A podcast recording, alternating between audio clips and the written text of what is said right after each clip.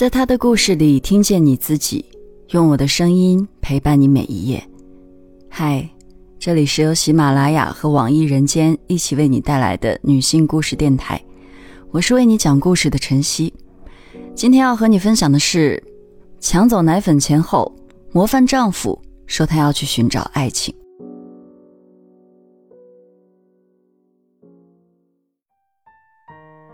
位于沈阳的五爱市场是中国最著名的批发市场之一。兰兰刚来五爱市场那会儿，因为个子矮，很多人还以为她未成年。她找到我说，自己的丈夫吴海纯失踪了的时候，距离她的预产期也就个把月。一九九八年，吴海纯离开葫芦岛的农村老家，投奔在五爱市场做生意的四舅。吴海纯长得帅气，浓眉大眼。一米八的个儿，到哪儿都惹眼。可第一次见吴海纯，女老板兰兰只觉得他土。在五爱市场，不止男老板会围猎年轻漂亮的女服务员，一些女老板也会寻找合适的猎物。在一直没有解决终身大事的兰兰眼里，吴海纯就是一个很好的目标。兰兰是沈阳本地人，父母开了个小厂子，家庭条件不错。那时候，他也在五爱市场做服装生意，有事儿没事儿就去四舅的档口晃悠。一来二去，兰兰和吴海纯确定了关系。本来一无所有的吴海纯，不但拥有了一个拿城市户口的姑娘当女友，而且很有可能会从一个打工仔直接跃升为小老板。这两个从天而降的馅儿饼令他激动不已，可随后又忐忑起来。他怕兰兰对自己不是认真的，只是玩玩而已。单纯的他将想法直接说了出来，惹得兰兰直笑，说：“那咱们明天一早就去跟你四舅说，你不打工了，自己做老板了。”这年年底，兰兰第一次跟吴海纯回了他葫芦岛的老家，提了三大袋子的东西，从上到下，从老到少，所有亲戚一个没落的送了礼。丰厚的见面礼让吴家人都忽略了兰兰的外形，她很快就赢得了认同和赞赏。吴海纯更是威风八面，出门见了男的就发烟，好像那烟不是花钱来的似的。村里人见吴海纯这么大方，直夸他有出息、大气，还有人管他叫驸马爷。回沈阳后，吴海纯主动提出结婚，但两人都还没到法定结婚年龄。所以两个人商量，就先订了婚。年底，兰兰从娘家搬了出来，两人在五爱市场附近租了一个单间儿，开始了甜蜜的新婚生活。那时，吴海纯做服装生意还是个生手，所以店铺的事儿还是兰兰去。吴海纯主要负责洗衣做饭、收拾屋子。平日里，档口里的活儿，吴海纯抢着干，啥都不让兰兰伸手。到了二零零零年。档口的活儿，吴海纯已经能拿得起来了。年底，他也到了法定结婚年龄，两人迅速领了结婚证。不久，兰兰就怀孕了。婆家不在沈阳，婚礼就都得娘家人张罗。兰兰怕挺着大肚子穿婚纱不好看，着急筹备婚礼，于是把生意上的事儿全交给了吴海纯。为了方便男人做生意，兰兰把自己赚的钱存在两张卡里。一张里面有七八万，自己拿着筹备婚礼、生孩子；另一张卡里有十几万，给了吴海纯，让他看准了就干。兰兰下放财权，让吴海纯感恩不已。二零零一年正月初八，五爱市场开行，到处都很热闹。我路过兰兰的档口时，听说他们第一天生意不好，吴海纯有些不高兴。那天，兰兰给吴海纯夹了菜，劝他不要多想，要挺住。可作为生意人，新版卖的不好，说不担心是假的。这批货兰兰前期没插过手，所以她想跟吴海纯一起下场子去看看。不过吴海纯却坚决不同意，说大冬天的，怀着孕呢，就别来回折腾了，自己去就行。兰兰见他态度坚决，也不太好坚持。夜里九点多，吴海纯回来后，突然说这批货不咋好，想去广州进货。兰兰听了不太同意，她婉拒了吴海纯的提议，但也没把话说死，只说再等等看吧。这次之后，吴海纯再也没提起去广州的事儿。二零零一年七月，沈阳进入盛夏，兰兰的身体越来越笨重，肚子大的吓人。吴海纯不让她一大早跟着自己出去，于是每天兰兰睡到自然醒。一天，兰兰和我在市场里碰了个头，我俩找了个饭店，边吃边聊。饭桌上，兰兰突然开口说：“吴海纯昨天晚上没回来。”那时我也结婚了，丈夫夜不归宿意味着什么？自然心照不宣。我慎重开口问她原因，兰兰低下头，说自己可能是想多了。半夜醒来发现他不在，一瞅时间都一点多了，给他打电话，他马上就接了，说在厂子里看料太晚了，怕回来影响兰兰休息，所以就在厂子里凑合一宿。兰兰这么一说，我也只能劝她别瞎合计，好好养胎。兰兰也笑着说：“是自己多想了。”吴海纯对她很好，有时她睡不着觉，他会轻轻拍她入睡。但兰兰没想到的是，吴海纯夜不归宿的频率很快就从偶发变成了经常。打电话过去问他，都大大方方地说自己在厂子里。一天，兰兰家档口的服务员准时上行，到了市场发现老板没来。服务员在档口门前等了一会儿，陆续有主顾来拿货，忍不住给老板打电话，但发现吴海纯关机了。凌晨三点多钟，兰兰被电话吵醒，知道这事儿后，她告诉服务员自己马上到，还撒谎说吴海纯因为急事回老家了，充电器也没带上。一路上，兰兰脑子很乱，她不停地给吴海纯打电话，但怎么都打不通。解决完事情后，兰兰给吴海纯打电话依然关机，她觉得这事儿婆家人得知道，于是打电话告诉了婆婆。活蹦乱跳的儿子突然失踪了，公婆一家也乱了套。那天，兰兰叫服务员先走，然后把我叫出去。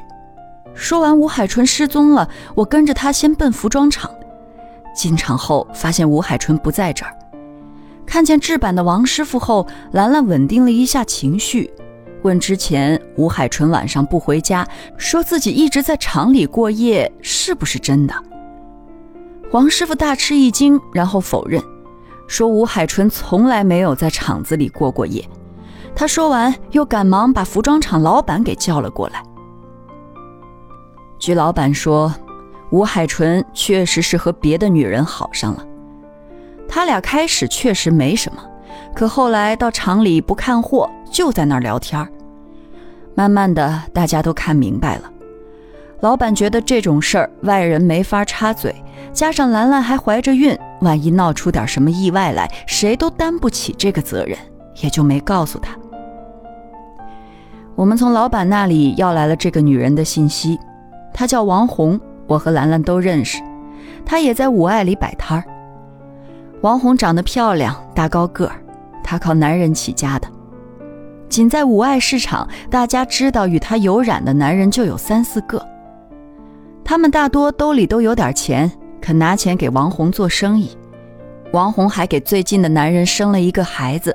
后来就有人说那个人跑了，其实他跟王红根本没领证。王红大概以为吴海纯做生意手里多少有点钱，而且他还不像别的男人那么精，自己既得人又得钱。第二天，兰兰在自家档口门口挂出了档口转租的牌子。过了几天，吴海纯的父母来给亲家请罪了，这下兰兰的父母也知道这事儿了。最后，双方父母商议决定，让公婆带兰兰回葫芦岛。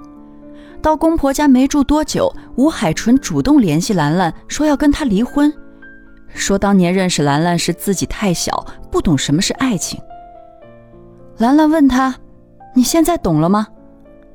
吴海纯没答话，直接把电话挂了。二零零一年国庆前夕，兰兰预产期临近，我建议她回沈阳生孩子，但她不肯，说要生在老吴家。我知道她总认为吴海纯的突然离去是一时冲动，他早晚会回来的。生孩子的头一天，吴海纯真回葫芦岛了。兰兰没有责备他，觉得他能在生孩子前回来，说明他还有良心。我劝兰兰没事就别敲打人家了，过去了就过去了。兰兰确实有那个胸襟，她跟我保证不会。隔了一天，兰兰剖腹产生下了一个七斤六两的女婴，吴海纯表现也很好，晚上喂奶都不让兰兰起来。兰兰出院后的第三天晚上，葫芦岛下了一场雨，婆家分东西两屋，兰兰一家住东屋。自从孩子生了以后，兰兰的觉就轻了，夜里稍微有个响动，她都会醒。那天晚上，她听见屋子里有动静。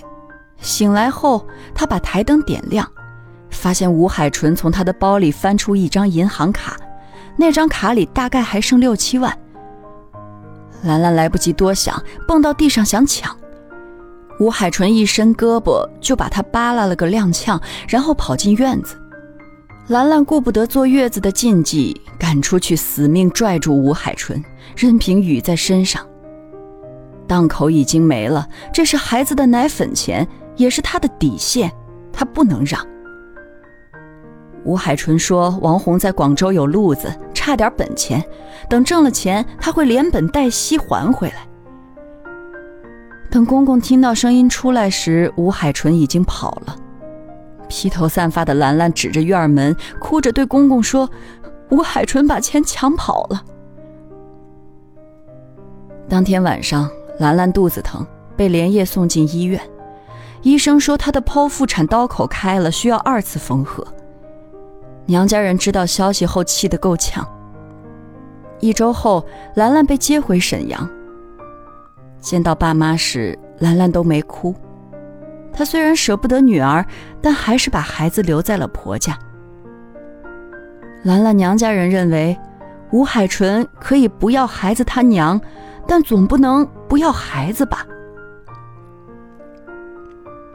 兰兰出月子以后，我陪她去银行挂失银行卡，柜员说账户里的钱已经取空了。他还问兰兰挂失吗？需不需要报警？我说不需要了，就带着兰兰离开了。两个月后，兰兰重新在五爱市场出档口。我问她为什么不多在家歇两天，她说在家待着既想孩子，又想那档子烂事儿，怕自己会疯掉。我同意兰兰的说法，那时只要没事儿，我就会在他的出租屋里留宿，陪他说说话。兰兰没有把他和吴海纯租的房子退掉，我当时没敢问他，是不是想在那儿等吴海纯回来啊？可吴海纯一直没有回来。两年后，两人正式离婚。当时婚姻法规定，孩子两岁前，男方不能提离婚。而兰兰一直没有主动提。二零一三年，兰兰离开五爱市场，接手父亲的工厂，吴海纯彻底从我们的视线中消失了，再也没有出现过。我断断续续听到一些关于他的消息，有人说他跟王红在一起没一年就分手了，他从来没往家里寄过钱，更没管过女儿。兰兰的女儿一直跟着爷爷奶奶在葫芦岛生活，长到十几岁才被接到沈阳。那时候，兰兰一切都稳定下来了，也有了新的感情。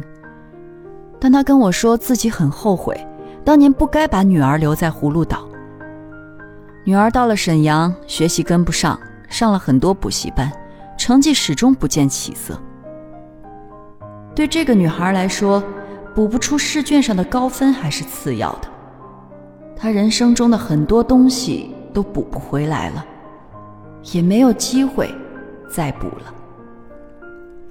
今天的故事就分享到这儿，感谢你的收听，欢迎在音频下方留下你的感受和故事，与千万姐妹共同成长，幸福相随。我是晨曦，下期见。